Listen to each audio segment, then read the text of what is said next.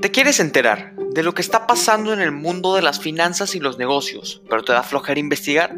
Estás en el lugar correcto.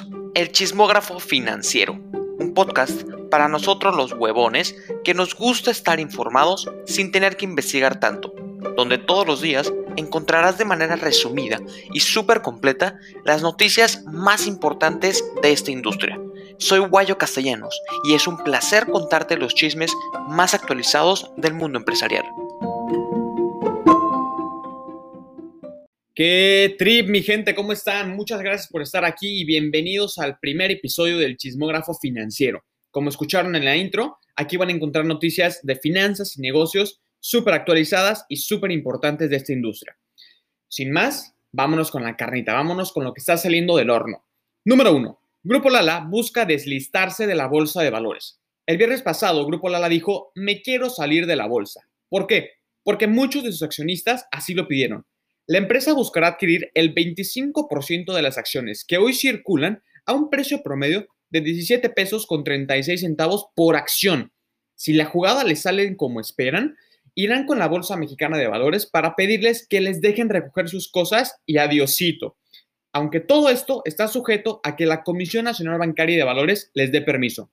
Grupo Lala sería la segunda empresa en tomar esta decisión en lo que va del año. Santander también ya había dicho que quiere salirse de la bolsa. Número 2. Hot Sale 2021 dispara hasta 80% reservas de viajes. Debido a la pandemia, el turismo se fue a la caca, pero durante el Hot Sale, que inició el domingo y termina el 31 de mayo, las reservas de viajes en plataformas digitales se dispararon hasta un 80% en comparación con un mes normal. Era de esperarse, claramente la gente está harta del encierro y quiere viajar. Las aerolíneas no le han pasado nada bien y necesitan ventas también. Uh, traficando rimas. Ahí te van algunas ofertas de estas aerolíneas. Aeroméxico te ofrece meses sin intereses con algunas tarjetas. Volaris te ofrece 60% de descuento y 10% adicional para miembros del V-Club. Despegar te ofrece hasta 60% de descuento, 10% de reembolso y meses sin intereses. Y la que más me llama la atención, Viva Aerobús te ofrece vuelos desde un peso, te ofrece bonificaciones, Sí, escuchaste bien, un peso. Número 3. Apple contra Fortnite. ¿Quién ganará? Hoy se dará a conocer el veredicto final del juicio entre Apple y Epic Games, creador del Fortnite. La pelea empezó porque Epic Games demandó a Apple por explotación y monopolio, básicamente. Los creadores de este exitoso videojuego argumentaban que Apple tenía un control excesivo sobre las compras que se hacían en la App Store y además que cobraban un chorro de comisión, el 30%. Ya en el SAT cobra tanto. Bueno, bueno, a veces. En su defensa, Apple los tiró a locos y dijo que si no querían, hay muchas plataformas para que puedan acceder a su videojuego. Y por lo de la comisión, es un porcentaje justo para ambas partes, dijo Apple. Obvio, Epic Games no estuvo de acuerdo y ámonos, a juicio. ¿Quién crees que se llevará esta pelea? Pausa comercial. La pregunta del día de hoy. ¿Qué fue lo primero que se compró con bitcoins? Inciso A, un carro. Inciso B, dos pizzas. Inciso C, un viaje. La respuesta al final de este podcast. Número 4. Ethereum superará Bitcoin. Se filtra informe en donde Goldman Sachs, para los que no saben, es uno de los grupos de banca de inversión y de valores más grandes del mundo. En español, son unos cracks de las inversiones. Este informe dice que le da una alta probabilidad a Ethereum de superar a Bitcoin como la cripto más pesada.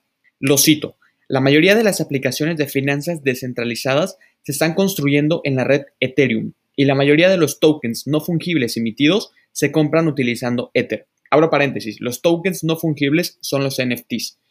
Cierro paréntesis y continúo. El mayor número de transacciones en Ether frente a Bitcoin refleja este dominio. Básicamente, Goldman Sachs está diciendo que Ethereum sirve para muchísimas más cosas de las que sirve Bitcoin. ¿Tú crees que Ethereum superará Bitcoin? Y número 5, y la última del día de hoy. Charlie Bit My Finger millonario. El video que se hizo hace 14 años, sí, 14, se subastó el domingo como un NFT y se vendió por más de 760 mil dólares. Porfa, busca el video en YouTube y dime si los NFTs no son el futuro. Lo puedes encontrar literal como Charlie Beat My Finger. Y la respuesta a la pregunta del día de hoy. ¿Qué fue lo primero que se compró con bitcoins? Es el inciso B, dos pizzas. En 2010, Laszlo Heineck pagó 10.000 bitcoins por dos pizzas en Florida, lo que en aquel momento eran 30 dólares, hoy serían más de 380 millones de dólares. Son las pizzas más caras de la historia. Eso es todo por hoy. Si te gustó, compártelo con tus amigos y si no, compártelo con tus enemigos. Construyamos un México más financiero e informado. No olvides seguirnos en Instagram como Chismógrafo Financiero y mis redes sociales personales me puedes encontrar en TikTok como Guayo Castellanos y en Insta como Guayo Castellanos-bajo. Muchas gracias por estar aquí y hasta la próxima.